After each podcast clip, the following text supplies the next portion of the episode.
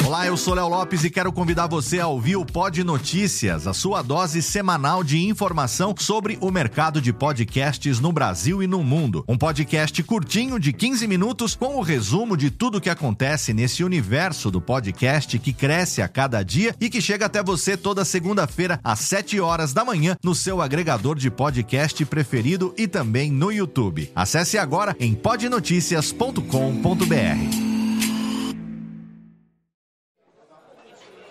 Ô amigo!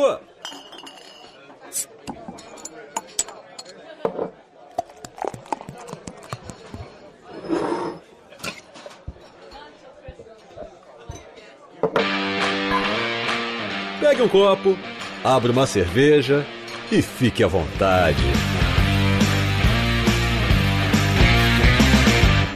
Radiofobia, o podcast para quem gosta de cerveja.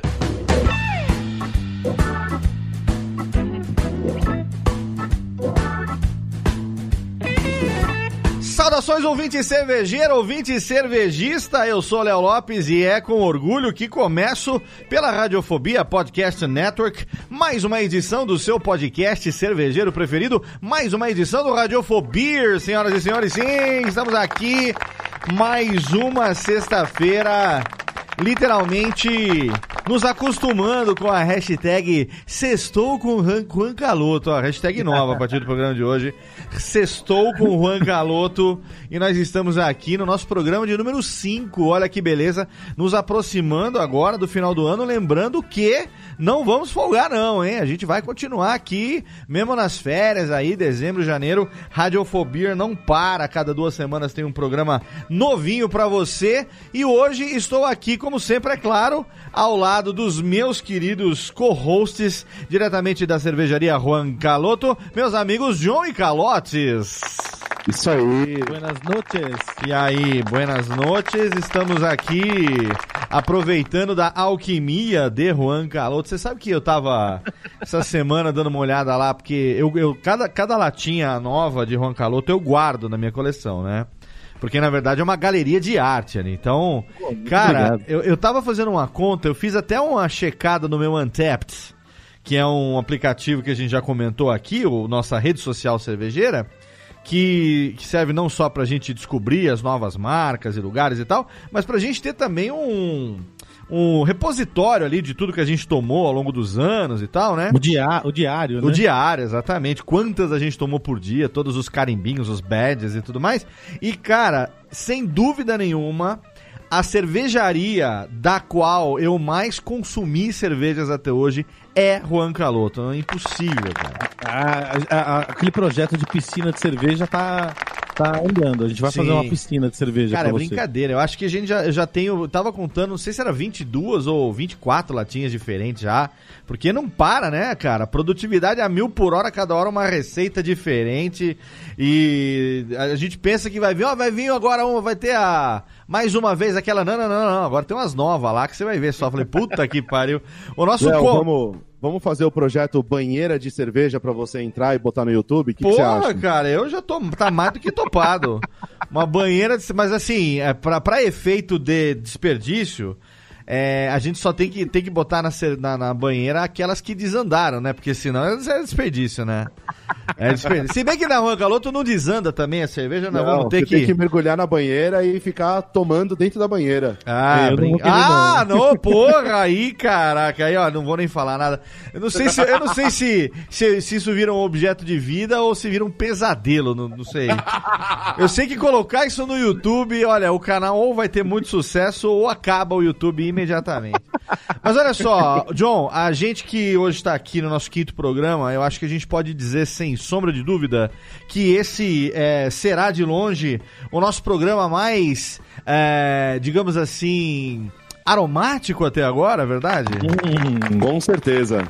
Olha aí, a Com gente, tá, gente tá recebendo um convidado especial hoje e se você aí, como nós, curte esse mundo das cervejas especiais, com certeza você já se pegou em algum momento é, cheirando o copo, né? Depois de servir ali aquela cerveja, aquela neipa ou aquela sour, aquela fruit beer, independente qual seja, você já se viu ali cheirando, até, até ah, os copos, por exemplo, o IPA né? Ele foi feito exatamente pra pra, pra quando você dá aquele gole, ele dá aquela balançada no líquido e chega no nariz, né? Porque o aroma é tão importante quanto o gosto, né, John? E o nosso convidado de hoje é um cara que trabalha com aromas, um especialista de aromas. Apresenta ele aqui pro público do nosso querido Radiofobia, John. Certamente. E esse é um dos motivos é, do porquê a cerveja artesanal desperta tanto interesse na gente, né? O, a gente, como produtor, a gente sempre busca despertar ao máximo os sentidos das pessoas, né? Seja desde quando a pessoa tá ouvindo aquele barulhinho gostoso que tem na vinheta aí do Radiofobia. É aqui, de uma ó. lata ou uma Aqui- garrafa abrindo. Aqui, ó, aqui, ó. Técnica mostra aqui. Cadê técnica? Como que é? Ah, latinha. Ah, já, já brilha os olhos só de Nossa. ouvir isso daí. Ou Nem então, quando a fala. gente serve a cerveja, vê a espuma subindo, o copo diferente, cores diferenciadas, ou então os sabores, texturas das cervejas. Ou seja, a gente tenta criar diversas sensações para aguçar os sentidos. E com certeza, uma das sensações que a gente tenta aguçar ao máximo, que é da cerveja artesanal, uma característica muito grande, por isso que tem um monte de cheirador de copo por aí, é o olfato. Exato. E nada melhor do que a gente trazer um especialista nessa área, que é um perfumista de uma das maiores casas de fragrância que existe. Ele que é o Walter, veio dividir com a gente aqui experiências da área de fragrâncias, desenvolvimento de fragrâncias, para ver o que, que a gente tem em comum com o mercado de cerveja.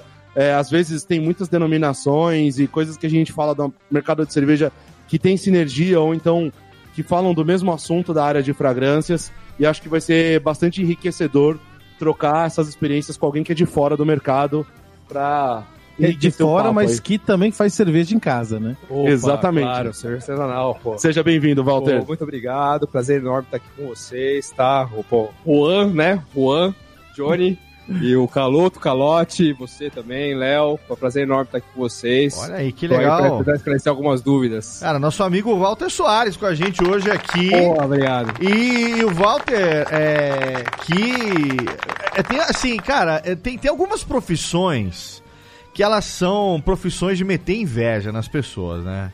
Então, é, é, eu, eu, particularmente, pra quem, pra quem gosta, né? Eu, eu não vou nem citar muitos aqui, porque a gente já tá meio calibrado. E é capaz da gente acabar falando os politicamente incorretos aqui.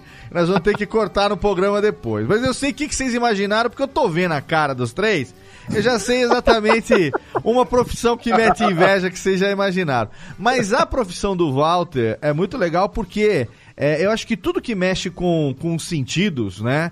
Com a visão, com o paladar, a gente não fica longe. O próprio John e o Calote produzindo lá as receitas da, da Juan Caloto que a gente toma e a gente sente ali o aroma, o paladar e tal. Mas o Walter é, é um especialista em aromas. Explica um pouco da sua profissão pro, pro nosso ouvinte, Walter, pra gente entender especificamente do que, que se trata. Esse é um, é um sommelier de cheiro, que porra é essa? É quase isso, na verdade. Eu diria que é um sommelier de cheiros, é uma pessoa que é envolvida na, no despertar do, do sensorial de, dos perfumes, né? Certo. É, bom, basicamente nós criamos perfumes é, tanto para perfumaria fina, que seriam os perfumes de uso pessoal, os perfumes que a gente conhece de mercado, como Boticário, Natura, Aham. e também os produtos que nós usamos no dia a dia, como produtos de desinfetante, ou mesmo um, um sabonete, ou até mesmo um papel higiênico, cara, que vai cheiro também. É verdade que, é verdade que da sua profissão cheiro também, faz parte, por exemplo, aquele cheiro de carro novo? Também, também. Tudo que tem cheiro. Tudo que é- tem cheiro, o perfumista está envolvido. Que a gente, verdade, a gente pensa que é, você... é um, é um artista oculto, na verdade. As pessoas não têm muito conhecimento do que é um perfumista, o que está por trás daquele produto que você está cheirando.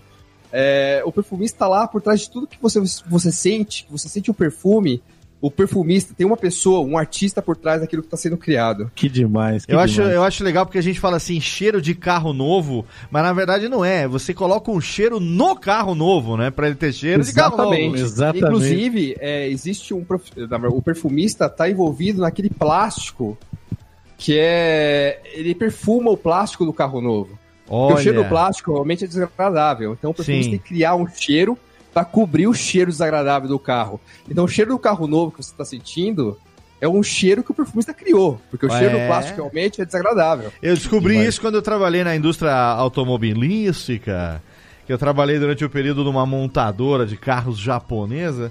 E aí eu descobri esse negócio, que tinha lá um cara falou, mas quem que vai ter reunião com o É. perfumista? Não, é o cara que vai desenvolver o cheiro, a gente vai lançar o carro X, você não sabe lá o projeto? Pois é, é o cara, o cara que vai dar o cheiro que o cliente vai sentir quando ele abre o carro pela primeira vez. Eu falei, caralho!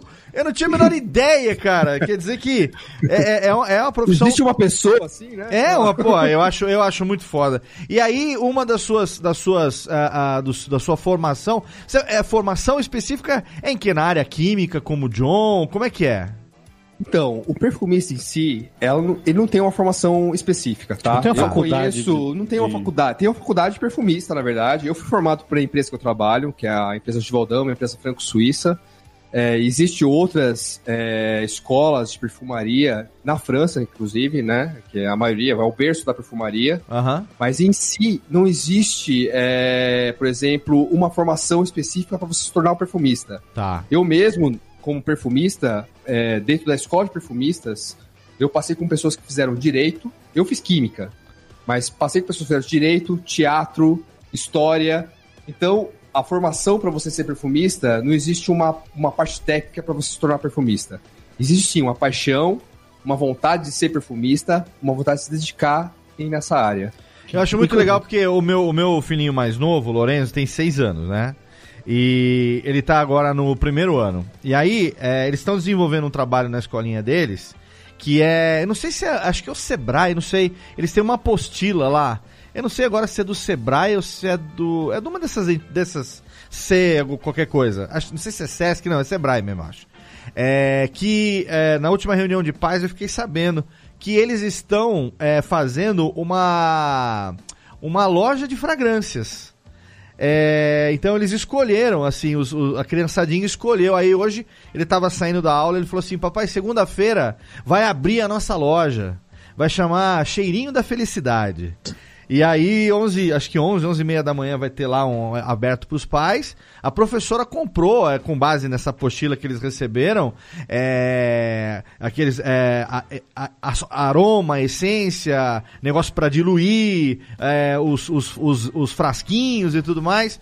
E aí a criançada escolheu, então eles fizeram com aroma de, acho que lavanda, é, erva doce e um terceiro que eu me esqueci. Mas eu achei fantástico porque é, é- é uma atividade da escolinha que está desenvolvendo o negócio do comércio, que eles têm que fazer uma lojinha, né, bolar os negocinhos e tal, mas ao mesmo tempo também trata de, um, de uma questão que desenvolve a sensibilidade né, da criançada, nesse caso, é, é, com relação aos aromas, a mistura. Cara, eu nunca tinha visto falar um negócio desse e achei fantástico, Não. cara. Eu, na verdade, tô escutando de você, tô achando fantástico, porque, na verdade, o Brasil, em termos de essa busca sensorial, a gente tá meio atrasado. Se você comparar com a França, mesmo os Estados Unidos, a gente tá meio passos atrás em relação ao conhecimento. Conhecimento, digo até a profissão perfumista. O que é o perfumista? Aham. Muita gente não sabe no que é perfumista no Brasil. É, eu tava pensando, quantos, você sabe quantos perfumistas tem assim no Brasil? É, No, no Brasil, É. eu não, não passa de 40. Caramba, Caraca. então você, você é uma pessoa pensar- rara. se eu- sou um bicho extinto, cara. Extinção. Mas é assim, se você pensar em termos de mundo, quantos perfumes nós temos no mundo? Se chegar a 600 é muito. Caraca, Agora- no mundo inteiro? Caramba, No mundo inteiro. você é tipo um panda. ou- Eu sou tipo um panda. Eu sou tipo um gorila do... Da bola azul. Bola da bola azul. Gorila da bola Agora, azul. a parte de, de demais, percepção demais. olfativa é uma coisa que até ia perguntar pro Walter e se eu falar alguma besteira, por favor, me corrija. Mas eu tenho uma percepção de que os outros sentidos, no, no estilo de vida que a gente leva hoje, a visão é totalmente necessária, para a gente poder usar os computa o computador, usar o dia a dia, ler. A audição é muito usada por conta da comunicação.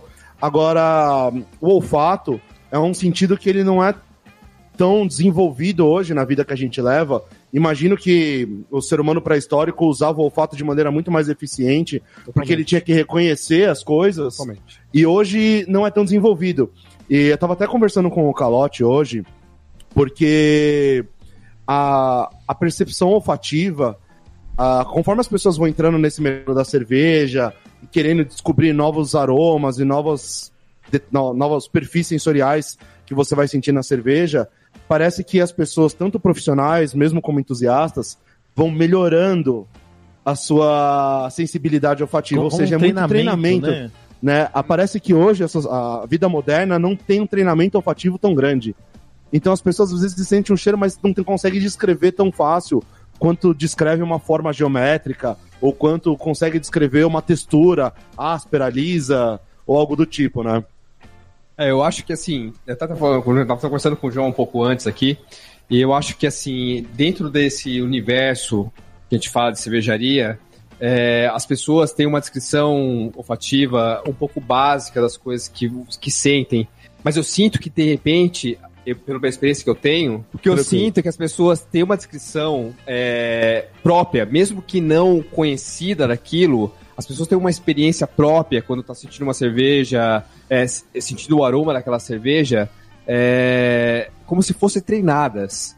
Mesmo que não tenha conhecimento daquilo, as pessoas que têm uma experiência olfativa com cerveja, ou experiência degustativa com cervejas artesanais, as pessoas já têm uma experiência para dizer, assim, olha, cerveja cheira isso, cheira aquilo.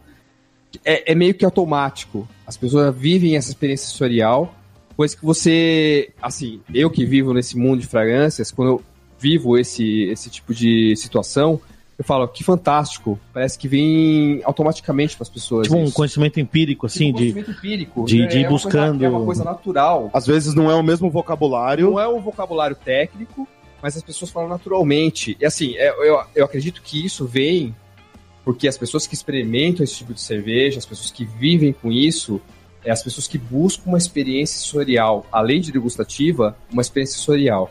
Elas querem analisar, buscar, extrair analisar, o máximo. Elas né? querem algo diferente. Não só no paladar, como no olfativo, como viver uma coisa totalmente diferente. Então Fantástico. eu acho que as pessoas buscam isso automaticamente. E às vezes, mesmo que de uma forma simplista, elas trazem uma descrição olfativa, às vezes muito rica e cheia de informação. Então, isso para mim, assim, que estou vivendo com esse mundo, que vivo com esse mundo dia a dia, é um pouco até que surpreso. Porque às vezes você escuta descrições olfativas e fala assim, caramba, será que essa pessoa tem um conhecimento olfativo, viveu isso legal é, mas é justamente pelo interesse é pelo interesse que, que gera o treinamento né? de maneira empírica Por mais que seja uma forma empírica é uma pessoa que realmente fala de uma forma natural mas que expressa de uma forma muito clara o que tá, tá percebendo, né? tá percebendo. Então isso que fantástico. E é assim, são pessoas que estão vivendo realmente, assim, que estão abertas a experiências. E você vê que tem um conhecimento, não que seja uma forma adquirida, mas uma experiência pela forma que vive, até o modo de provar cervejas, de vivenciar cervejas diferentes. Ela escreve de uma forma diferente também as cervejas. Porque quando a gente tá tomando alguma coisa assim no automático, ou comendo, ou tomando, né? é, a gente não está olhando para. A gente não está olhando, a gente está prestando atenção no que a gente está fazendo. A gente está almoçando alguma comida todo dia ou tomando alguma cerveja com os amigos sem, sem prestar atenção na cerveja. Daí quando você se debruça para cerveja artesanal, você está buscando isso, né? Então você, você se debruça e, e, e, lança toda a sua atenção para ver o que, que você consegue extrair dessa experiência. É muito legal. Eu, eu, eu lembrei que... de uma coisa que a, o, no programa nos programas anteriores, no segundo, né, que a gente fez com o Tucano, ele lembrou isso, né, que a primeira vez que ele tomou uma cerveja, ah, uma cerveja especial, é, ele se surpreendeu antes de tomar, porque ele estava chegando com o copo perto do nariz, que não é pequeno o nariz dele, né?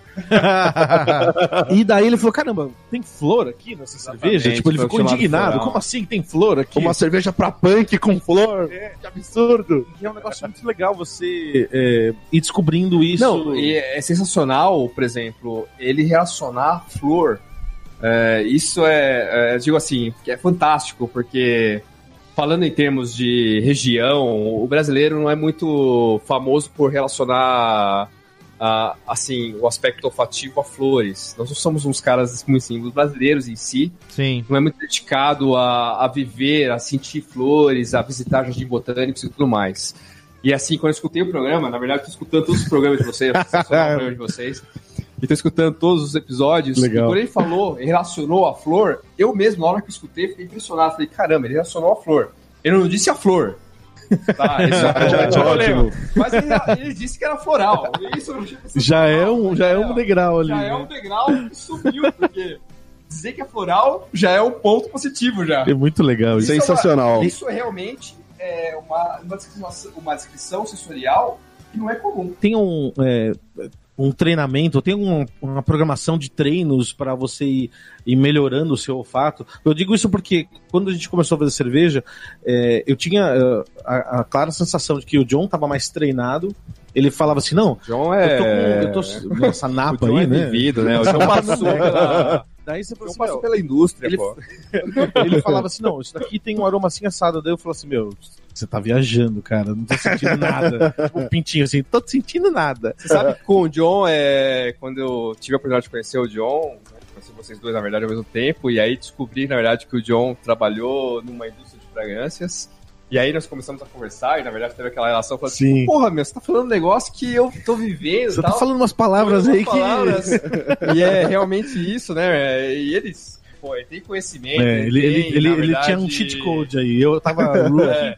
E ele sabia umas coisas, daí eu, mas daí eu percebi que conforme a gente foi fazendo cerveja em casa, e foi tomando, e foi descobrindo, é, não, não nem falando profissionalmente, assim como, como bebedor. Como né? bebedor, né? Que a gente fazia em casa e bebia. Prestando atenção e, e, brincando de identificar esse aroma aqui ali da cerveja, de onde veio isso, eu comecei a me treinar, mas foi um treinamento, assim, a longo prazo, né? Que eu senti que eu fui melhorando. Uhum. Tem um, um, um bootcamp, um negócio assim, você você sai depois de uma semana cheirando tudo e. Opa, pegou mal essa frase, né? Deixa eu refazer. Você, você sai depois de uma semana é, identificando também todos tem, os aromas. Tem, mas eu não sou especialista. Ó, tem cursos olfativos, claro, obviamente. Tem escolas hoje no Brasil. Na verdade, sim, o Brasil, nos últimos anos, tem se é, estruturado muito porque não sei se é uma informação até que nova para vocês, mas o Brasil é um dos países que mais consome perfumes no mundo. Você tá brincando? Não, isso é verdade. Mas em a volume, galera toma banho todo volume, dia. Em volume. Em volume. Você é uma exceção. Não, mas é verdade que o Brasil é um dos países que mais consome perfumes. Eu digo perfumes finos, tá? Perfumaria que você usa, perfume, boticário, natura é um dos, um dos, dos, países que mais consome perfumes no mundo. Caramba, tá? chegou, um mesmo, sim. Chegou em um momento, claro, a, a, a, tem crises no cada país, mas chegou um momento que o Brasil foi um dos países que quase se tornou o primeiro a mais consumir perfume no mundo. Caramba. Então, assim, a gente tem uma relação sensorial com perfume muito grande. O brasileiro ama perfume. Tá? Ele gosta da percepção sensorial, ele mas ele não tem um conhecimento tão grande. É autodidata. Uhum. Brasileiro, por si, por nossa cultura, nós amamos o cheiro. Nós amamos o perfume, nós amamos a essência. Às vezes não consegue descrever tão bem. Por isso que, de repente, não consegue descrever tão bem. Não tem, de repente, conhecimento técnico para descrever aquilo que está sentindo. Mas por isso que, de repente, quando você vai num bar, falando de cerveja artesanal, Ótimo. quando a pessoa chega lá, abre uma garrafa, abre uma lata e coloca no copo, a primeira coisa que ele faz, o que ele faz? Ele vai pegar la... o copo ou a lata e vai sentir o cheiro. Automaticamente, é natural é uma coisa que parece que nasce com ele. Então, assim, escrevemos, os brasileiros, com muita propriedade o que nós estamos sentindo, o que nós estamos degustando. O, o Essa Walter, é a percepção que eu tenho. Eu queria perguntar para você, assim, é, o trabalho, o seu trabalho de perfumista é, e o trabalho do cervejeiro que ele tem que compor é, os ingredientes que vão gerar é, uma determinada sensação né, olfativa. A gente fala dessa experiência que é muito importante para quem aprecia. Afinal de contas, a gente até vai gravar futuramente aqui um, um programa falando sobre copos, né?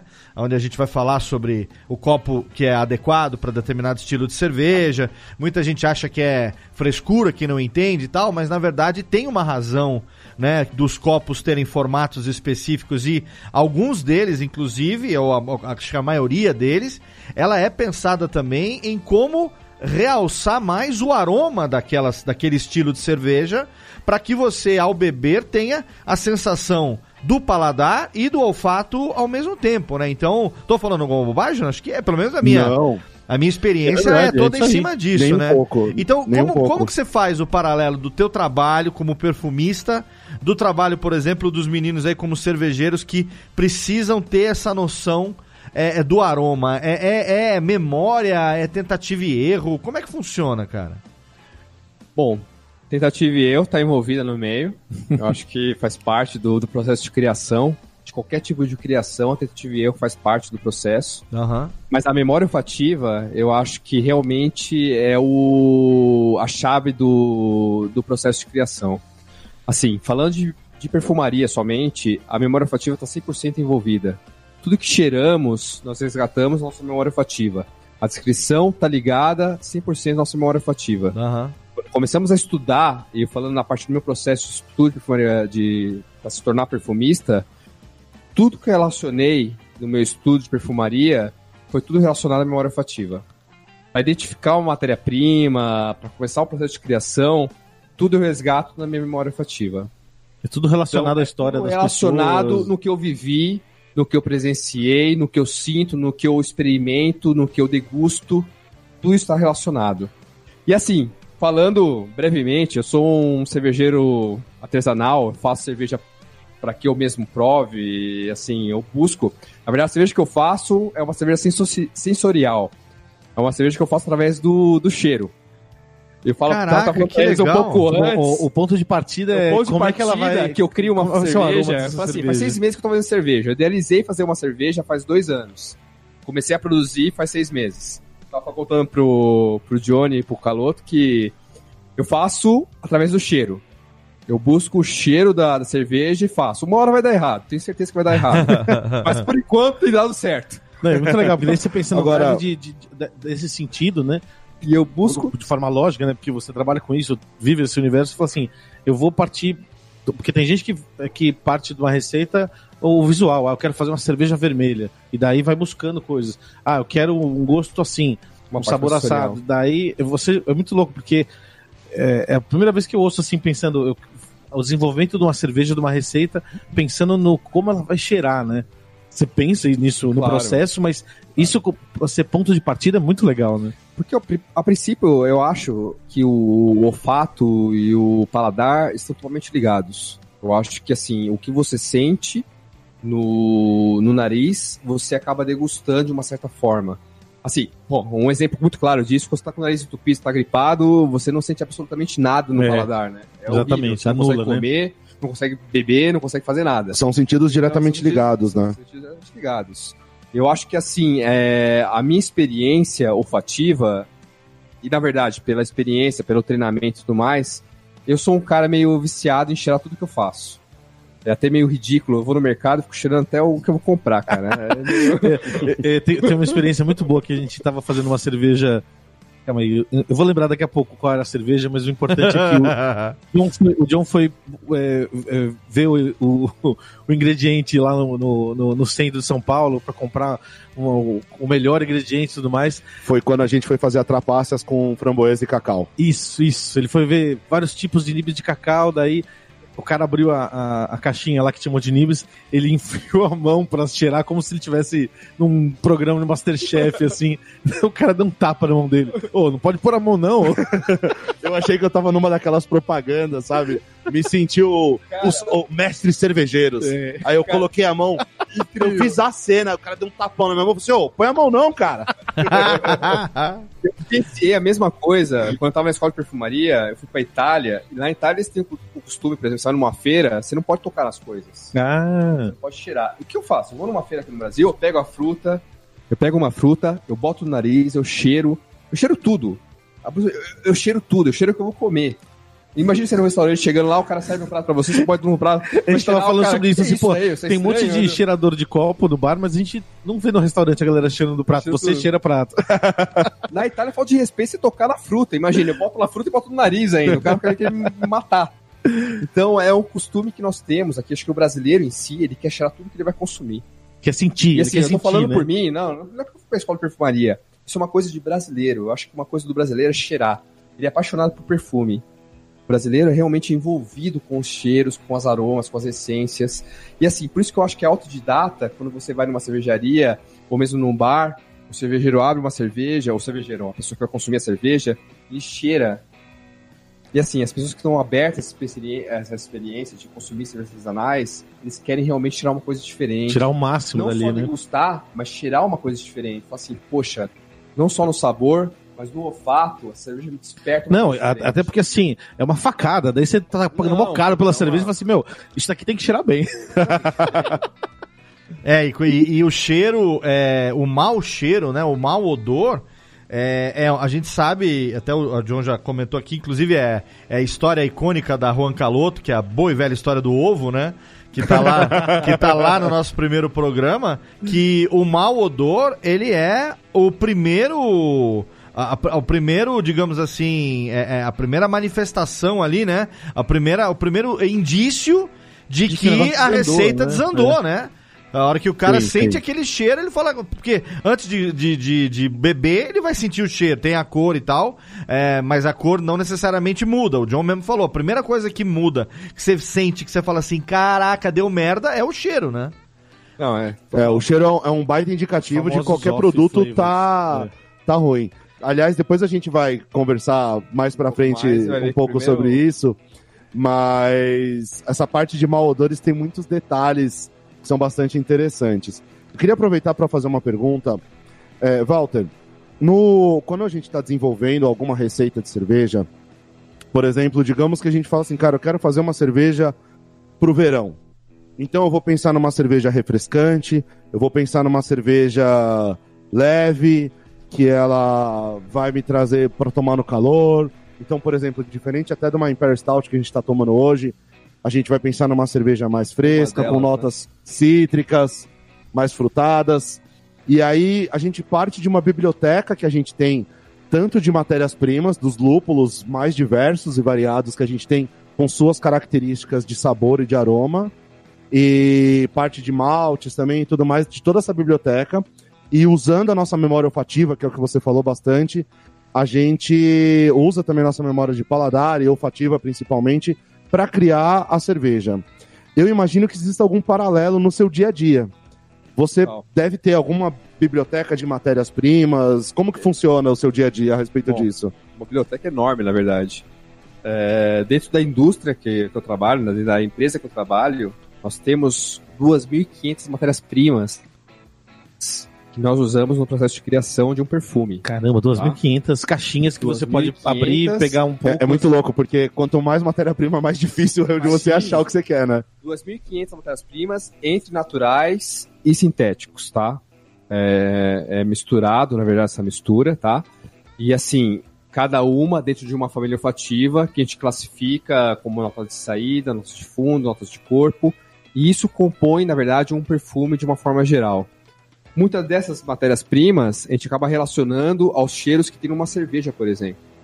Né? Como você mesmo sabe, notas mais cítricas, notas mais frutadas. Os olhos dos, gente- dos os lúpulos, olhos né? dos lúpulos, que acaba coincidindo o que a gente usa na cerveja. A gente teve uma oportunidade de conversar um pouquinho previamente, e assim, foi muito legal que os lúpulos, para o pessoal que está ouvindo e não, não conhece, os lúpulos eles têm as notas, a- o, a o perfil do lúpulo é característico muito por conta dos óleos essenciais que ele tem. E esses óleos essenciais, é, no meio cervejeiro, a gente conhece. Um é mirceno, cariofileno, farceno, linalol.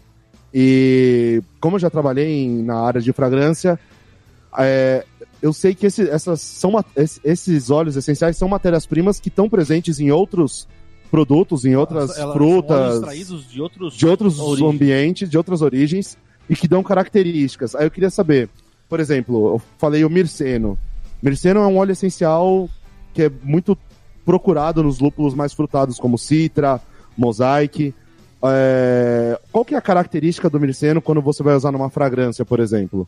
Puta, o meceno é muito interessante, na verdade. O meceno, é, ele tem uma nota olfativa, falando em termos olfativos, um verde levemente frutado, mas é bastante verde e assim, olfativamente dizendo, ele traz quase uma percepção amarga só pelo cheiro dele. Que louco. Tá? É, ele traz uma percepção super amarga quando você bota no nariz, parece que quase vem pro retrogusto na boca, aquele cheiro super amargo. Diferente, por exemplo, do carofileno. O carofileno tem um cheiro mais spice. Ele é um cheiro mais um pouco apimentado. E compõe praticamente do barreiro dos lúpulos que eu acabei de, ver, acabei de ver com você também, que tem bastante lúpulos Sim. Né? A gente tem lúpulos que são mais com mais, mais especiados, que a gente fala. Exatamente. E esses lúpulos mais especiados têm uma concentração, uma quantidade de cariofileno maior. É, isso é muito legal, porque é, são duas áreas que normalmente não se conversam, né? A área de perfumaria e a área de cerveja. E a gente trabalha com exatamente os mesmos óleos, muitas vezes, se refere de maneiras né? De diferentes forma- e sem saber, com uma sinergia e uma intersecção de conhecimento muito grande, né? Exatamente. Falamos também do linalol, né? Linalol. que tem um cheiro mais floral, frutado, que traz realmente um sabor é, quase que ligado a uma papaya. E você encontra em vários lúpulos também. Sim, o Galaxy, o Equanote, o Equanote tem bastante. é, a gente está vindo para uma parte um pouco mais técnica, então faço questão de explicar um pouco mais pro, pro ouvinte que assim, esses óleos essenciais, nós temos diversos lúpulos, como no mundo do vinho, a gente tem diversas uvas. É, o lúpulo não é uma matéria-prima única. Então você tem lúpulos americanos, que tem uma característica específica, os lúpulos europeus, que tem uma característica às vezes mais terrosa, ou se forem os alemães, mais herbais, floral. Então, quando a gente faz uma cerveja, a gente sempre busca usar o blend, uma mistura de lúpulos, para trazer essa sensação que as pessoas, o consumidor vai sentir. E, ou seja, se a gente quer fazer uma cerveja um pouco mais pesada, vai mais terroso, é, vai um herbal. Se é uma cerveja mais leve, a gente puxa pro floral, pro cítrico, e assim sucessivamente. A gente, a gente trabalha pegando já como se fossem packs de, de, de óleos, porque a gente não trabalha com ele isolado, né? Aham. O, o Walter ele pega na pinça ali, eu quero esse, eu quero aquele, eu quero aquele outro, né? A gente já trabalha com conjuntos que é o, esse, o conjunto que forma o- o- os óleos essenciais de determinado lúpulo, né? Ô, Walter, eu tinha uma- pergunta pra fazer, já que temos um perfumista aqui, um especialista. É, a gente sabe, obviamente, por uma questão fisiológica, por uma questão de como né, o, o nosso sistema é, biológico funciona, que ah, o paladar e o olfato são dois sentidos diretamente ligados, né? É, não só é, biologicamente ali, todo o sistema né, é, é, do aparelho respiratório, nariz, garganta, ouvido, tudo ligado, mas a questão também de como a, a- os nossos ah, neurônios, né, que sentem ali a nossas, ah, os, os sabores e os cheiros e tal, também tem essa, essa ligação. É, nesse processo, eu acredito que muito do que você falou, por exemplo, de memória olfativa, tá ligado também à questão do paladar, né? Quando você sente determinado cheiro, ele te traz à memória determinado gosto, porque eu tenho muito essa sensação. Você sente um certo cheiro e vem um, um certo gosto na boca, né? Não, total. É totalmente ligado, na verdade. Eu tava falando pra eles aqui, quando você tá com resfriado, alguma coisa do tipo, comer, beber, não tem prazer nenhum, na é, verdade. estraga Você tudo, né? É. Absolutamente nada. Não tem nem prazer de comer. Você nem come, na verdade, quando você tá resfriado. Mas também tem um, Então, você tá resfriado, você tá não comendo. Na verdade, é assim, que você não sente o sabor das coisas. anula tudo, né? Anula tudo. Mas não tem também aquela coisa que, assim, tem coisa que a gente sente o cheiro e o gosto é, por exemplo, vem na cabeça o café, que até tem umas cervejas muito boas com café, cervejas claras com café, é, que você sente um aroma de um cafezinho de fazenda e toma e não vem o gosto do café, sabe? Uma coisa. Ah, pô, tinha, um- Que- que tinha uma um- experiência dessa com vocês agora, que tomando cerveja, né? Senti o cheiro de goiaba, fui tomar, veio uma framboesa na boca. Parece até programa do Chaves, né? É. O suco de tamarindo com gosto de... É, groselha, É, limão, groselha, limão e tamarindo. Mas eu acho que isso é uma experiência sensorial fantástica, na verdade. Você sentir o cheiro de uma coisa, experimentar outra no paladar. Apesar de estar ligado, eu acho que assim a percepção olfativa ela se difere um pouco do paladar. Sim. né? Isso é, isso é óbvio Uhum. no dia a dia que a gente tem. Mas, ao mesmo tempo, ela tá ligada em certos aspectos sensoriais, como acidez, o amargor, o doçor. Isso tá totalmente ligado. Na verdade, você sente o doçor no nariz, você sente o doçor na boca. Não significa que o sabor vai ser o mesmo, mas o aspecto sensorial é o mesmo. Tem aquela coisa do eco, né? Do, O do eco vai estar lá, vai estar ligado. O aroma da, da- um aroma da cerveja, e daí você tem o eco no, no paladar pra Uhum. falar assim: ah, isso Por se isso- confirmou, isso não se confirmou. O que acontece, assim, o, o pouco que eu, que eu dei uma estudada, não sou nem um pouco especialista nisso, Wikipedia. Wikipedia, Wikipedia me, me total ensinou, aí. Mas o, Não, o cara trabalhou numa empresa, numa indústria de fragrância. e assim, O- ah, vem do ponto assim, assim, ah, isso só pra um parênteses rápido. Claro. A maioria das indústrias de fragrâncias são indústrias de aromas também. Elas trabalham os dois segmentos. Ah, fragrância, legal. fragrância Porque e isso, a aroma. é- fragrância ligada ao nariz e o aroma ligado ao sabor. Ah, É aroma. muita coincidência que todas as indústrias que trabalham nisso, a maioria, Sim. boa parte delas, Trabalham trabalham, nos dois, dois segmentos. É, a gente, os, os dois sentidos são muito ligados. só esclarecendo pro, pro ouvinte, a gente fala muito do aroma da cerveja quando fala do, do cheiro da cerveja. Sim. Mas, tecnicamente, quando na indústria, aroma é uma coisa e fragrância é outra. Aroma é quando você fala de paladar, na indústria, confunde um pouco a cabeça da galera. Desculpa, perdão, Eu- perdão minha... Não, imagina, É eu só tô fazendo um também. disclaimer aqui porque eu, eu já lidei com os dois mundos. E eu sei como, como que funciona. Agora, o que eu tava falando do, do que eu dei uma estudada é assim: o nosso, nós temos é, uma limitação menor de sensores no paladar do que a gente tem no olfato. Então, a gente tem sensores para doce, para azedo, para amargo. É, recentemente, até eu li que é um mito essa história que tem região da língua. Na realidade, a língua Tudo inteira né? a língua inteira consegue perceber amargo, doce, é, ácido e é, salgado. São os sensores que a gente tem na língua. E aí, como você vai falar, por exemplo, nossa, isso daqui tem um gosto determinado que não é nem amargo nem doce, é uma mistura de todos eles. Ou seja, é, são moléculas que ativam esses, esses sensores que a gente tem tanto na língua quanto no olfato. Porque senão a gente só ia falar assim, ah, isso aqui é amargo e azedo, mas como você consegue dizer que isso é um, um limão diferente do que é, por exemplo, um tamarindo? Os dois são azedos. Mas você diferencia o limão e o tamarindo pelo olfato. É o olfato que vai te trazer essa diferença. Ou seja, é a junção olfativa com o do paladar que vai te fazer conseguir identificar alguma característica de algo que você está consumindo, seja uma cerveja, um Tipo, suco, você- algo do, qualquer é, outra coisa. Cara, ele é nariz perfumista. tapado, Ele é perfumista, é lamber um, li- um limão É um perfumista, pô. e, e com o nariz tapado lamber um limão siciliano, cê- talvez não saiba a diferença só, só pela, pela língua, você tem que. Você tem que Você envolver precisa o olfato. você precisa envolver o olfato para conseguir perceber. Exatamente. E é legal que é, um uma- próximo ponto que a gente queria abordar é justamente que tange isso, né? Porque quando a gente vai fazer uma cerveja, as fontes de aroma que a gente tem, né?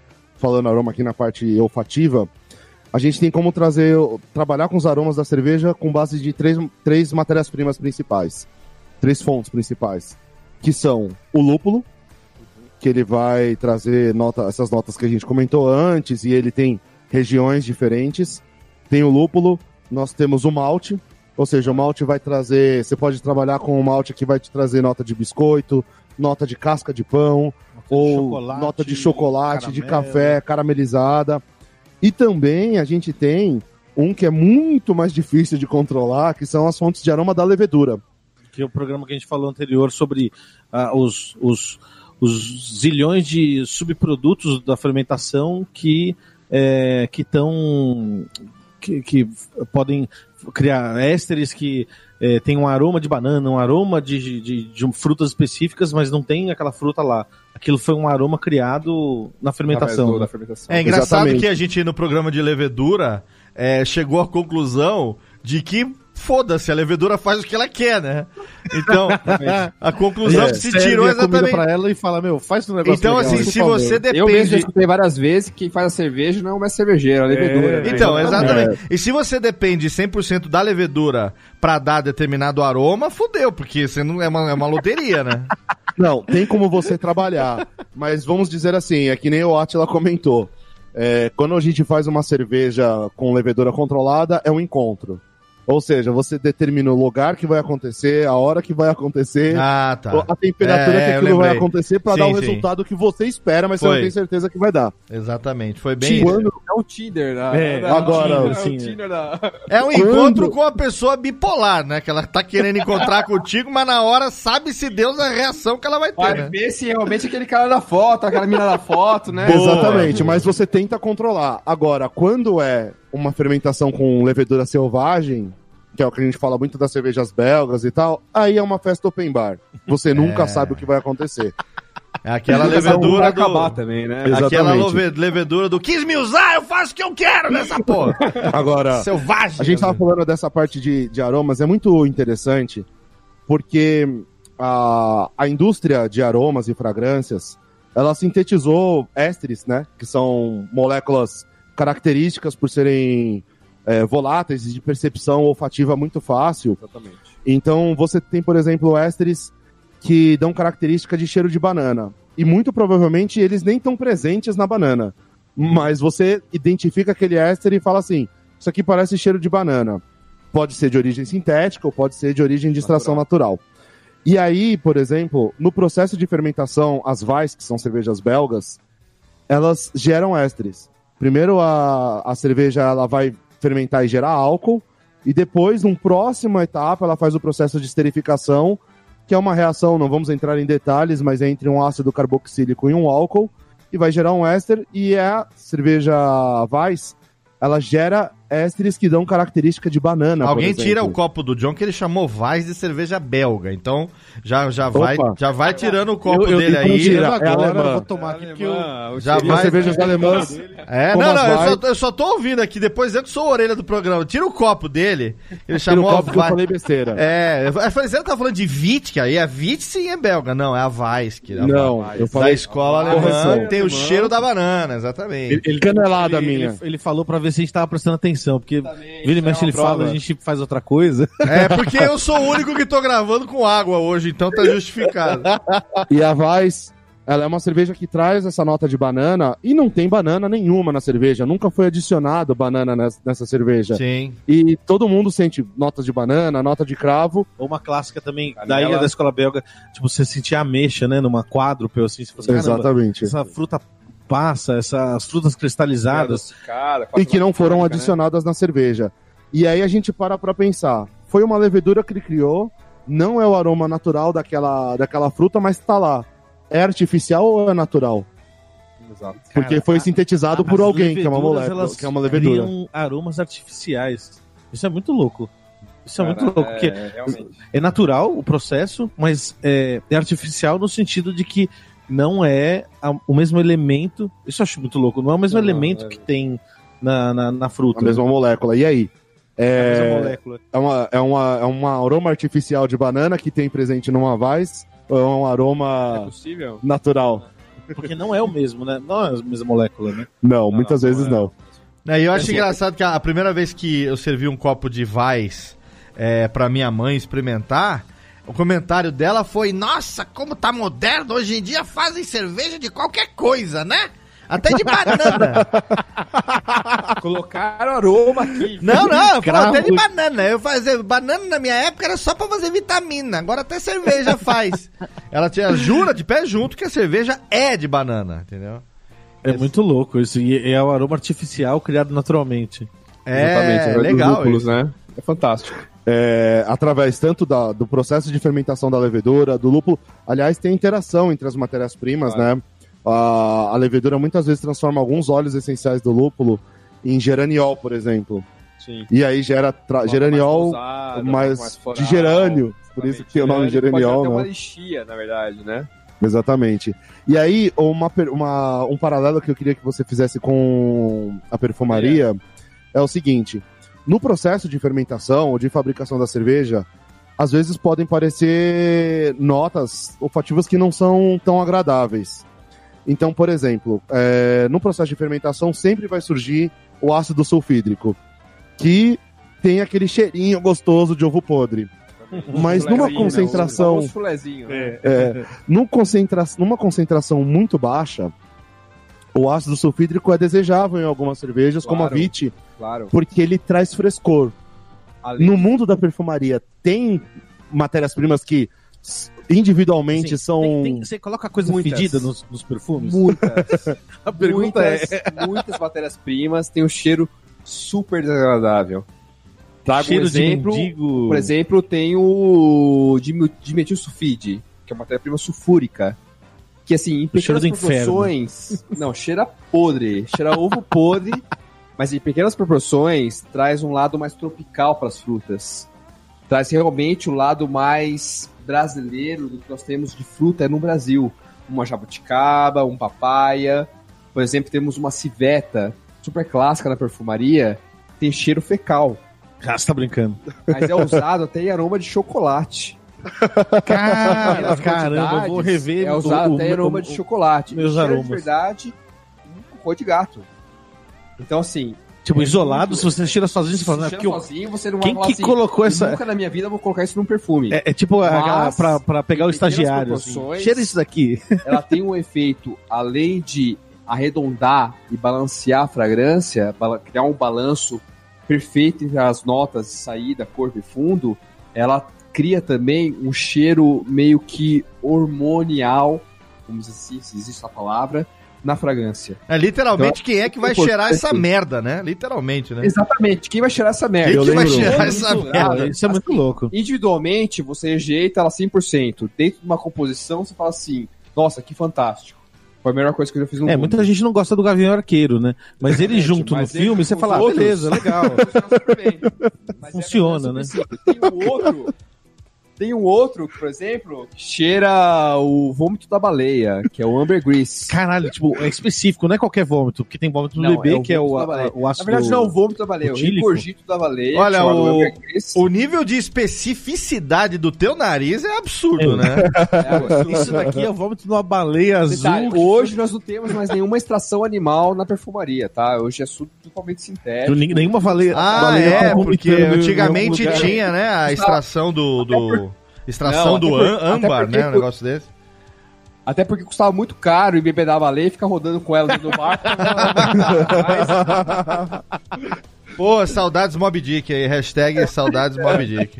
Mas existe muitas matérias-primas com esse caráter mais, assim, esse cheiro olfativo mais animálico, polarizante, que tem um cheiro desagradável, que a gente acaba usando na perfumaria para dar um outro caráter olfativo, em pequenas proporções. É, eu lembro quando, louco quando eu trabalhei em, em casa de fragrância que tinha algumas matérias-primas que tinham um cheiro, às vezes, de sangue pisado, pedido. Cheiro acho que era escatol, não era isso? Escatou cheiro de urina, cheiro de É um, é um cheiro muito escatol. ruim. cheiro pô, que parece você um- usa. O álbum Na de verdade- uma banda de black metal, sei lá. Parece. Na E verdade, tem um usava nos perfumes que eram de fine fragrance, de, de Claro. fragrâncias finas. Porque tem um efeito hormonal dentro da fragrância. Além do que, ele tem um efeito, ah, não é só um efeito olfativo, é um efeito sensorial, um efeito hormonal dentro da fragrância. Ou seja, a gente, querendo ou não, nós somos animais e ainda gostamos de sentir um cheiro Nós animal. Somos, nós somos animais, sempre somos animais, vamos, vamos viver sempre sendo animais. Isso é, E, o fundamento, é o fundamento principal do ser humano. É. e aí, fazendo uma analogia com a cerveja, tem cervejas que a gente adora, por exemplo, o Orval É. ou as Ah, cervejas o belgas. clássico, né? Da, que- também tem um lado. Tem aquele cheiro animálico, descrição de clássica do coco. Michael Jackson, o Beer Hunter primordial, que é. Mas não o Michael Jackson, o cantor, o pop, o, o, o Beer Hunter, que ele descreveu o Orval como é, é, celeiro e, e cela de cavalo. Exatamente. cobertor de cavalo. Cobertor né? de de cavalo. cavalo. Assim, caramba, meio couro, né? É Exatamente. Vale, que é o cheiro que nós usamos. eu, eu tomei recentemente. Eu tomei recentemente a Orval e daí eu tava falando pra, pra minha esposa assim: olha, sente esse cheiro, parece um. Eu, eu, eu falei que tava na minha cabeça um cobertor de cavalo, ela falou assim: não, eu não quero sentir isso. Nem tomou. Mas é. Mas é um negócio que compondo assim no, no, no- no- na- com, com os outros ingredientes, com todos os outros aromas, é um negócio que fica agradável, é bizarro, né? Exatamente. O resultado final, na verdade, fica agradável, É, né? o resultado final é. O resultado final, dentro de toda aquela harmonização que foi feita das matérias-primas, chega em algo que se torna, no mínimo, interessante. É, É, né? verdade.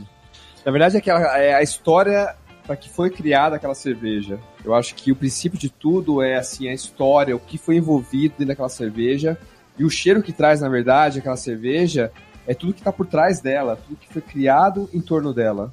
E isso realmente leva a pessoa a falar assim: poxa, eu quero provar essa cerveja, quero experimentar, eu quero ver o que ela vai trazer para mim em termos sensoriais, olfativos, degustativos e tudo mais. O Walter vai lançar a cervejaria Vou lançar. Sensorial dele em quero breve. fazer uma cocriação aí. Uma collab. Uma- Uma collab. Pô, tem que fazer uma aí com o Juan Caloto cheirado, literalmente, né? Meu Deus! Juan Ca- algu- algum- tem que ter alguma coisa a ver com ele passou no lugar, sentiu um cheiro e aquilo ali tá refletido na cerveja. com tá certeza. viajando, verdade. Bom, estávamos falando sobre isso agora há pouco. Cara, pra mim o ápice até agora foi a sucástica com aroma de milkshake de limão com uva. Cara, aquilo ali é uma coisa louca, né? Deus. Cara, foi. Olha, provei. A primeira que eu provei aqui hoje foi essa. Ah, é, juro, Cara, que absurdo, que absurdo. sensacional. Não tenho palavras pra. Ó, Tem, o- escrever tem o ela, oriental, né? ela- Que a gente achava que notas orientais eram spice, mas tava falando Tem a baunilha, gente né? que o- a baunilha é a cara da nota da, da, da família oriental, né? De, de- Exatamente. Eu tava falando para esses famílias orientais de perfumaria, nós temos famílias olfativas mais diretas, clássicas, que são os cítricos, os florais ou madeirados, né? E Sim. Depois disso, temos as famílias criativas, que são os orientais, o chipre e o fuger. E quando a gente busca no universo, a primeira cerveja que eu provei, fala, puta, o oriental tá realmente envolvido naquela cerveja, notas de baunilha, notas frutadas, oriental bem mais moderno. Por que não relacionar, de repente, assim, a perfumaria dentro do universo da cerveja? De repente Sim. lançar novas cervejas com esse universo. E Isso é uma coisa que a gente estava conversando. relacionado. que ó, existem, pro pessoal que tá escutando, pode procurar aí no Google. A gente vai, inclusive, colocar a imagem aí no, no Facebook, na, na nossa que é página. da baleia vomitando? Não. das rodas. Das rodas de, de aromas, assim. Existe uma forma gráfica de você conseguir identificar as notas de uma cerveja. São, é a roda de aromas da cerveja. Então, nessa roda você vai ver notas cítricas, notas mais amadeiradas, notas mais maltadas, caramelizadas, os off flavors. Tá tudo específico aí. E ah, tanto na cerveja como no vinho, no whisky, no chocolate, no café, existem essas rodas e também existe no mundo da cervejaria, né? Da, da perfumaria, perdão. No mundo da perfumaria. E a... Veio até de- da- do mundo da perfumaria. Prova- provavelmente a origem é isso. É. E hoje a gente dá nomes diferentes, muitas vezes, para as mesmas coisas. Então a gente não fala em notas orientais na cerveja, mas a baunilha está muito presente na cerveja, tanto em alguns lúpulos que são mais adocicados, como na própria baunilha, como um adjunto que a gente usa na cerveja. Então, pode usar em algumas cervejas. E é legal, a gente vai colocar isso no, no post, num link no, no post do, do podcast, para o pessoal poder ver e poder comparar que as rodas elas falam às vezes das mesmas coisas, mas de maneiras diferentes, distintas. maneiras distintas, com linguagens diferentes. E por isso mesmo que a gente queria hoje conversar com o Walter, que é um perfumista, para trazer essa experiência de um outro mercado que trabalha com a percepção olfativa provavelmente muito mais aprofundada até com que a cerveja, que é uma das características da cerveja. E é exatamente a característica que é o dia a dia do Walter, né? Exatamente. E aí, por exemplo, é, eu queria relatar até um caso muito por exemplo, eu fui pra escola de perfumaria, tive experiência, minha primeira experiência é, assim, com tratando de bebidas, cerveja, vinho, foi o vinho. O vinho acho que tem um princípio muito, muito grande é, na parte olfativa. Quando você toma um vinho, você parte do, do princípio de cheirar e tudo mais. Acho que a cerveja artesanal, é, o, por exemplo, que a Roland Caloto e as cervejas artesanais fazem hoje em dia, é justamente trazer aquela percepção olfativa que nós temos no vinho. A experiência olfativa que nós temos é, hoje com a, cerve- a cerveja artesanal é o que a gente consegue resgatar quando a fala a partir do estudo de um vinho. O vinho, quando a gente começa a beber um vinho, a gente começa pela parte olfativa. E a cerveja artesanal hoje em dia traz a mesma percepção olfativa que nós temos em relação ao vinho. E isso é fantástico, porque você começa a provar a cerveja não na boca. Você começa a cheirar ela, você começa a sentir os princípios, os, as notas mais voláteis que ela traz para você, e depois sim degustar e ver se aquilo faz relação com aquilo que você está sentindo. O que se Isso- confirma, o se que, confirma, o que confirma, aparece de novo. Se a experiência que você está sentindo no nariz é a mesma que você sentiu na boca, isso é fantástico. Isso você não sente uma Pilsen normal, quando você vai tomar uma Brahma, uma Heineken. As pessoas não têm esse costume de cheirar. Quando vai tomar uma cerveja no automático, né? É É. automático. A pessoa pega, bota no nariz e fala assim, fantástico, tem cheiro de uma goiaba, tem o cheiro do maracujá. Assim, isso é natural, as pessoas relacionam isso, bota na boca e fala assim, nossa, agora aqui na boca sinto um cheiro mais, um sabor mais de limão, laranja. Isso é uma coisa assim que a gente não via aqui no, no É Brasil. Assim, é não é um costume. E esse ponto que, que você tocou até, que eu acho fantástico, tem tudo a ver com um próximo assunto que a gente queria tocar, que é até um pouco polêmico, que é assim, as cervejas mainstream, as cervejas de linha que a gente tem aí no mercado, que você pode comprar na prateleira e tudo mais, elas. A gente se faz uma pergunta. Elas não têm nenhum sensorial olfativo, ou na realidade elas estão com. A proposta delas não é ter esse sensorial, ou então são produtos que são consumidos sem ter esse cuidado. Porque se a gente parar para avaliar, a gente que trabalha hoje com cerveja e tudo mais, é, eu vejo quando eu vou tomar uma cerveja mainstream, e às vezes eu tomo, tá num churrasco, tá em alguma situação Com de happy hour com amigos e tomo com o maior prazer. É, eu paro para analisar a cerveja. E aí, às vezes, eu sinto uma nota que é gostosa de um- uma nota de pão, uma nota de biscoito, ou então um pouquinho de lúpulo.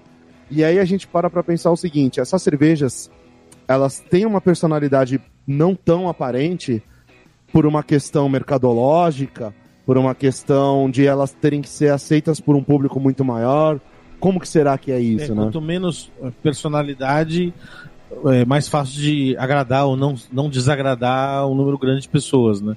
Eu acho que o princípio dela, na verdade, é assim, hoje em dia, você de repente tem uma percepção olfativa, uma percepção mais, uma percepção experimental da cerveja pelo conhecimento que você tem de cerveja adquirido pela cerveja que você faz, pela cerveja, pela experiência que você tem em produção de cerveja. A pessoa que consome esse tipo de cerveja, ela não tem nenhuma experiência sensorial. Ela não para muitas vezes para Ela pensar, não, né? Ela não para nunca para pensar. O, a ideia da, da cerveja, a minha percepção, tá? Isso é uma coisa pessoal, é consumo. É beber para se fazer de uma forma não sensorial. Até É. porque o lance da o- o- a cultura do estupidamente gelado Exatamente. joga totalmente contra pra você Joga totalmente sentir contra. tanto aroma quanto sabor. Ela não né? vencia, ela não para pra cheirar, ela não para venciar. Eu falo como consumidor de cerveja, eu quando pego, eu, eu na verdade tomo muito pouco cerveja de massa, uma Heineken, uma Brahma, eu, eu, eu evito tomar até, hoje em dia. Assim, já vivi esse momento de tomar cerveja, experimentar, eu sou aquele bebedor de cerveja, assim como o Léo também é, de provar cerveja, tomar cerveja, experimentar cerveja, e passei por essa fase de tomar uma Brahma, uma Heineken, assim como todos fazem, a maioria faz. Mas hoje eu quero experimentar uma cerveja. Eu não sou aquele cara que vou chegar, vou tomar uma cerveja vou tomar, sei lá, seis, oito latas de cerveja. Eu tomo duas, três latas de cerveja. Nossa, O que eu mentira, você viver- acabou de tomar sete latas aqui. Porque o momento leva a isso. Mas, É que é, é que é Juan Caloto, né, filhoto? É diferente, né? O cara tá no. O cara tá. porque tá aqui a torre direito. Não, não, e outra entregou. coisa. O cara tá, o cara tá no inferno, ele não vai beijar o capeta na boca, vai de língua. Acho que Mas eu não. falo, eu falo, na verdade, assim, Pois é, quando eu esse lance vou... beba menos melhor é. Exatamente. É muito real, é O verdade. que eu busco hoje é uma experiência, além de degustativa, olfativa. Eu quero realmente vivenciar uma coisa diferente.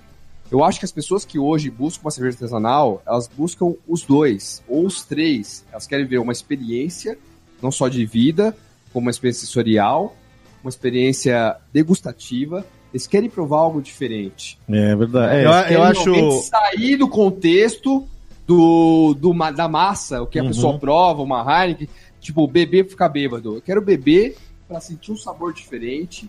Eu quero realmente tomar uma coisa que me faz. não é só quantidade, Exatamente né? a quantidade, a qualidade. Eu acho Quero interessante que é, qualidade. eu, eu é, quase sempre que eu experimento uma nova, uma nova receita da Juan Caloto, é, eu tenho a oportunidade de dividir essa experiência com a minha namorada, que eles conhecem e gosta bastante de cerveja também, né? E quase sempre o, o primeiro comentário dela é: Nossa, que cheirosa! né? Exatamente. Antes de falar, que antes de sentir o sabor, abre a latinha, bota no copo.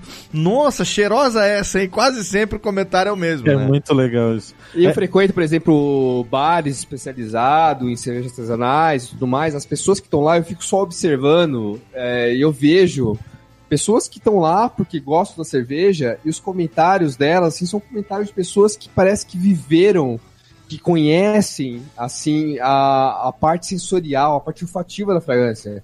Porque eles escrevem Ah, que com uma legal. propriedade tão grande, com um conhecimento tão grande daquilo que eles estão experimentando, e você vê que é natural A aquilo. cerveja artesanal criando Não- não perfumistas de treinamento. boteco. Olha aí. Mas são pessoas que realmente querem buscar aquilo. São pessoas que querem experimentar algo diferente. É verdade. Não só no nariz, como na boca também. Essa é a, é a nossa busca, né? Eu falei logo no comecinho do programa que quando a gente cria uma receita de cerveja, é, a gente quer atingir a pessoa de todas as maneiras. Inclusive, a gente tem uma preocupação muito grande, sem querer ser um, um, um jabá, mas a gente toma muito cuidado, inclusive, com o próprio rótulo da cerveja. A gente acha que a pessoa tem que começar a experiência dela com, no consumo do nosso produto já no rótulo. Já quando ela tá vendo o rótulo, aquela experiência de ver a arte que tá no rótulo que a gente criou, que tem a ver com o líquido que tá lá dentro. E aí, a cor do líquido a gente se preocupa. A gente estava até falando da Yuma agora, Misterioso Socasso de Yuma, que ela tem aroma de goiaba, ela tem gosto de framboesa e cor. Quem dá a cor é a amora. A amora é uma fruta com uma, uma característica de aroma e de sabor muito frágil, assim, ela não aparece tanto. Mas ela tem muita cor por conta do, do corante natural que ela tem. Gosto de tamarinho, sabor Então, Groselha, limão e tamarindo. a Essa gente se preocupa. a gente se preocupa bastante em dar um... A gente se Cor de- preocupa em ter uma experiência completa. Inclusive, a gente coloca é. frutas para dar cor na cerveja. Então, tudo óbvio, de origem natural. A gente não trabalha com nada artificial por conta do, do próprio meio que a gente está, que é buscar trabalhar os produtos naturais e encontrar diversas experiências através deles. Mas é uma experiência completa e a parte olfativa ela é totalmente integrante disso. Ó, mas eu acho que eu, eu vou fazer um, um- um discurso em defesa da cerveja mainstream, porque eu recebi um depósito na minha conta e eu preciso fazer jus. Eu sou um infiltrado Sabia. daqui. Comprado. É, mas ó, é, tem, tem uma coisa que, como no, no meio da cerveja artesanal, a gente está aberto para essa experiência e, e- e degustar e tudo mais, então a gente busca e cava e tem, tem material para descobrir, né? É o propósito. É, mas tem muita cerveja mainstream, daí eh, pensando em outros estilos, mas que são cervejas mainstream também, porque você eh, tem um preço bom, você encontra em qualquer mercado e tudo mais, é, de outros estilos, não só o, American Pilsner, né? Mas que tem, às vezes, aromas sutis, mais sutis do que alguma cerveja artesanal, principalmente que vem de uma escola americana, que é aquela porrada de lúpulo, mas é, é, ou uma cerveja sem adjunto, fruta, alguma coisa específica, mas tem aromas de, de malte. Acho que na minha cabeça vem muito aroma de malte e, Uhum. depois ah, de, de fermentação, que tem nas cervejas mainstream também. Só que a gente não, não tá debruçado nessas cervejas, porque quando a gente toma essas cervejas, a gente tá tomando no automático. A gente fez uma, uma cerveja, um estilo inglês, depois de fazer uma sequência de estilos é, mais americanos, né, com uma lupulagem mais forte. Daí, os nossos amigos abriam a lata e cheiravam direto as, as latas, né? Nossa, que animal, que cheiroso, tudo mais. Daí, quando a gente fez essa, essa inglesa, a, a estrela é o malte, né? É A nota caramelada, a nota Claro. é, de, de, de- do, do, do- do malte cristal e tudo mais. Daí, assim, quando, quando o pessoal abria e cheirava a lata, ele, ah, os esses amigos próximos, eles não sentiam aquele punch de aroma de uma IPA. E ficava Aquela potência, né? aquela potência. Então eu ficava até meio frustrado, tipo, ah, essa daqui não tem aquele cheiro, né? Tipo, ela tem um cheiro também. Mas é o- o- as notas cítricas, elas são muito mais voláteis, né?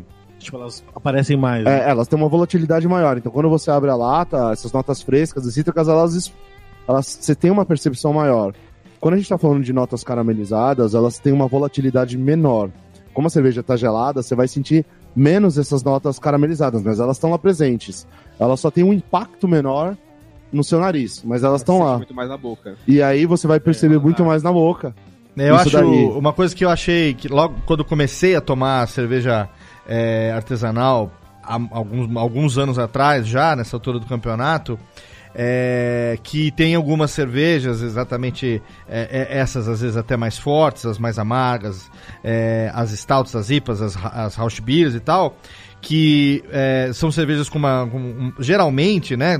Tirando a receita da Juan Caloto, que você pega lá uma Neipa Sour com 8,6 de teor alcoólico, você nem sabe o que está acontecendo. Meu Deus, onde é que eu tô? Essa experiência é totalmente maluca. E você não sabe se é, é, drinkability é alto, mas ao mesmo tempo é uma Neipa com. Cara, você fica louco, né? Com essas, com essas misturas que eles fazem. Literalmente. Nó na cabeça, né? Nó na cabeça. Eu, mas, tomando, na verdade. É, mas literalmente, mas o que eu quero dizer é que é, na, nas tradicionais, que à medida que você vai, como ela tem um drinkability mais baixo, né, a bebabilidade mais baixa, você não consegue beber de guti-guti que nem uma cerveja gelada de boteco. Então você vai claro. tomando ela devagarzinho e tal. À medida que ela vai esquentando, é. eu sempre costumo a, fazer analogia para os meus amigos que não, não, ainda não tomam, que vai tomar e tal, que a analogia que se faz quando a chove depois de um dia muito quente, na terra, e aquele aroma da, da, da terra molhada começa a soltar aqueles aromas. É que nem um, uma, uma, um single malt, né?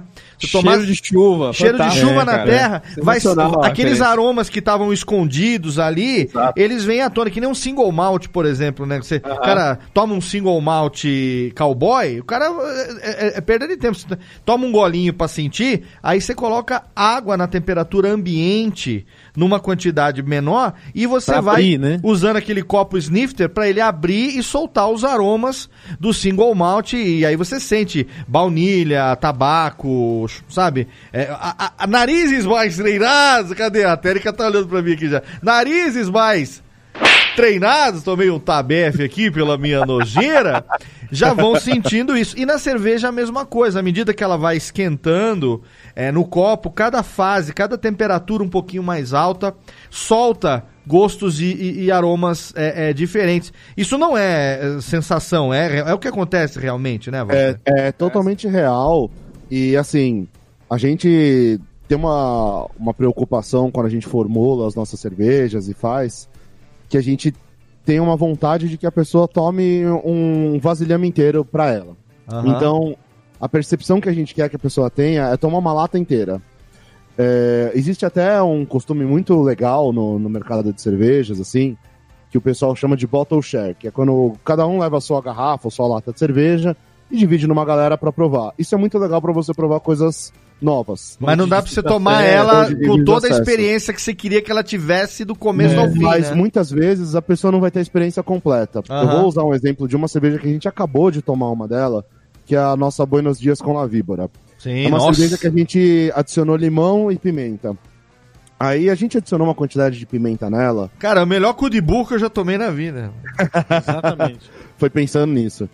E a gente adicionou pimenta nela Pra, porque a pimenta, a picância, a pimenta capsaicina é acumulativa. Então a gente adicionou pimenta para ela dar só um, um, leve tempero no aroma, muito leve. E a picância você só vai perceber depois que você tomou mais da metade de uma lata. A gente uhum. testou isso, a quantidade de pimenta, para você perceber só com mais da metade de uma lata. Eu não senti a picância ainda. Exatamente, porque a gente dividiu uma lata. ah, mas a hora que sentir não vai ter volta, queridão. não, isso, isso tem sempre falando nas degustações né, que a gente faz nos bares, assim, conversando com as pessoas tete a tete, que foi um dos testes mais legais de fazer, porque a gente teve que tomar bastante. É, porque a gente. Falar, Calma aí, acho dosou... que agora tá com pimenta demais. Tá o storytelling tá bacana, hein? Peraí, a gente é... dosou... Uma latinha só não deu pra experimentar, manda outra, né? Não, a gente dosava a pimenta e tomava pelo menos meio litro para saber se tava compatível. Então, para cada nível de dosagem, era meio litro que a gente tinha que tomar da cerveja. E isso é trabalho. É muito trabalho. É, não é uma profissão terrível que vocês têm. Eu imagino, é, isso é muito difícil. Eu, eu não trabalharia sem cobrar um adicional de insalubridade aí, porque é brincadeira. E outra coisa também, né? Trabalho, trabalho noturno, fim de semana, tem que ter adicional de tudo. Aí o salário lá é. em cima. Salário. Não, de gordura no fígado. Muitas vezes a gente tem que estar tá no bar. É um absurdo não, eu, ter, eu querer voltar para casa e não poder, né? Isso Eu não sei. é vida, meu. Já acompanhei algumas noites dessa de sacrifício, madrugada dentro, terrível. Gente, ó, sabe que o tema é muito legal, é a primeira vez. Na, na verdade, é a primeira vez que a gente fala especificamente sobre fragrâncias aqui. Programa passado com o Atila a gente trocou uma ideia sobre leveduras e tal, foi bem bacana. Acho que dois programas que acabam se complementando também, É, né? muito- tem uma Porque a relação gente muito forte. é, e Walter, primeira vez que a gente tem você aqui no, no Radiofobia, mas pode ter certeza que não vai ser a última não, viu? Porque abrimos a porteira agora, hein? É verdade, tem muito assunto, Pra né? estar com vocês aqui o todo tempo, cara. É um prazer enorme estar com vocês. Pô, a gente se deixar, a gente fica aqui, é claro, até amanhã, madrugada dentro aqui, tomando as nossas Juan Calotos, mas a gente tem que aqui se aproximar do finalzinho do nosso programa, não sem antes agradecer a presença do nosso convidado, Walter Soares, estreando Obrigado. aqui, estreando aqui, perdendo aqui o, o lacre aqui hoje aqui no Radiofobia. Sem Walter, lacre. Quem, quem quiser conhecer um pouco mais sobre esse mundo das fragrâncias, a profissão, o ofício do perfumista, quem quiser eventualmente é, ampliar aí o network, adicionar você nas redes sociais, deixa aí um link pra galera, se tem algum um vídeo, sei lá, alguma coisa que você recomenda, ou o pessoal pode entrar em contato com Vou você, sim, como vou é que faz? LinkedIn aí pra vocês, que é o único perfil social que eu tenho. Boa, boa. Se você quiser ser o perfumista número 41 do Brasil. Passo, passo os dados, né? O caminho das pedras. Se você quiser se tornar o 43º perfumista do Brasil, É o terceiro do Brasil. Faço com o maior prazer. Na verdade, é um maior prazer estar com vocês. Realmente, falar de cerveja é um prazer enorme, porque é uma coisa que eu adoro, que eu amo. E até me arrisco a fazer algumas. olha aí, olha aí, hein? A, a gente tem que, que- fazer qualquer pauta que tenha aroma só pra gente tomar, só pra ele trazer a cerveja Com que ele certeza. fez. Com certeza. Quem sabe a nossa radiofobia não vai ter um aroma diferenciado. Hein? Uma exploração uma situação sensorial. olfativa diferente. É. Pô, por exemplo, um aroma de cerveja, né? Um perfume de cerveja Olha aí. aí. Eu gosto, eu Ó, gosto, gosto ideia muito. Aí, ó, próximo projeto aí, desenvolver um perfume de cerveja aí, ó. Pô, Quando, eu- quando eu bebo mais de louco aí, 4 lançar- litros, eu fico cheirando cerveja. Não quero só expelir esse cheiro, eu quero sentir esse cheiro na minha pele. é, o calote, quando erra o- a direção da lata, que ele acha que tá na boca e tá na testa, que ele joga assim na camiseta, ele, ele, ele, ele volta pra casa com aroma de cerveja. Com certeza, isso aí não tem. Eu não, derramei bebida em mim, é As diferente. mulheres acham número 5 na pele antes de dormir. O calote É. usa um pouco de IPA. Tem umas histórias, mandar um abraço aí pra galera que teve no Mundial de Alabier, não vou nem falar nada, viu? Olha, olha, isso, isso porque não era só cerveja, não. mas olha só. Walter, obrigado pela participação. Seja bem-vindo, a casa é sua. Ô, caloto, conheço Gente, foi muito legal essa conversa. Demais, estar com demais. vocês aqui. Excelente. E que, que é um claro que, excelente. é claro que eu não posso deixar de agradecer também a presença dos meus amigos Joe e Calote, diretamente das nababescas instalações da melhor geladeira de São Paulo, da Juan Caloto, lá em Moema. E aí, meus amigos, valeu, hein? Muito bom. Valeu, muito obrigado, Léo. Valeu, obrigado, John, obrigado, Calote. Pela, pela, por mais um programa, nosso quinto programa, vem muito mais por aí. Agora, 2020, a gente entra com tudo e vai vir atrações especiais, hein? 2020 é o programa que a gente tem muita coisa legal planejada aqui no Radiofobia. A gente tá com umas ideias malucas aí de uns spin-off que a gente quer fazer. A gente vai também começar em 2020 a fazer cobertura de evento. A gente vai nos eventos, vai levar o microfone, vai entrevistar a galera que vai estar lá, lançamento de novos, de novos, novas receitas e tal. 2020 é um ano que promete, o Radiofobia vai crescer bastante. O seu podcast, cadê, Tênica? Bota aqui a latinha. O seu podcast Pra quem gosta de cerveja, olha aí. Totalmente fenomenal. Não se esqueça de seguir lá, Radiofobir no Twitter, também lá no Instagram e também temos a nossa fanpage lá no Facebook, facebook.com barra Radiofobir. E é claro, também tem a Juan Caloto, arroba Juan Caloto lá no Instagram pra você seguir a principal rede. E a gente tá lá acompanhando tudo. Eu, John e Calote ali no dia a dia, postando as, as novas cervejas, aonde a gente vai, o que a gente faz. Tá tudo ali no perfil do Radiofobia. E é claro, você sabe, daqui a duas semanas a gente tá de volta. Você acompanha todos os nossos episódios em radiofobia.com.br barra podcast, também no Apple Podcasts, no Google Podcasts e principalmente agora também no Spotify. Você acompanha a gente lá. Esperamos você com uma latinha na mão no próximo episódio do Radiofobia. Um abraço na boca e até lá. Arriba, muchachos! Este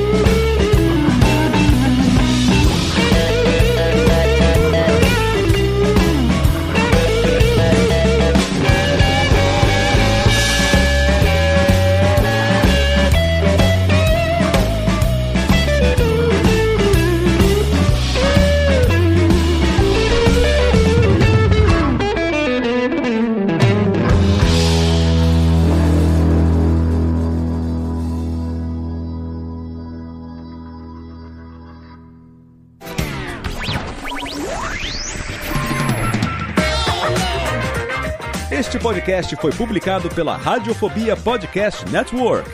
Acesse radiofobia.com.br barra podcast para conhecer e ouvir todos os nossos programas ou assine no seu agregador de podcast preferido.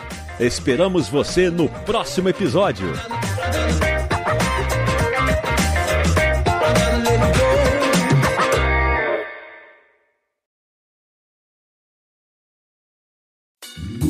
Oi, eu sou o Antônio Viviani e quero convidar você a ouvir o nosso podcast Voz Off. Desde julho de 2017, eu e meu amigo Nicola Lauleta temos o prazer de conversar com as grandes vozes do rádio, da TV e da publicidade do Brasil e trazer suas histórias até você. Se você, como nós, é apaixonado por locução, acesse vozoff.com.br e acompanhe nossos episódios aqui na Radiofobia Podcast Network.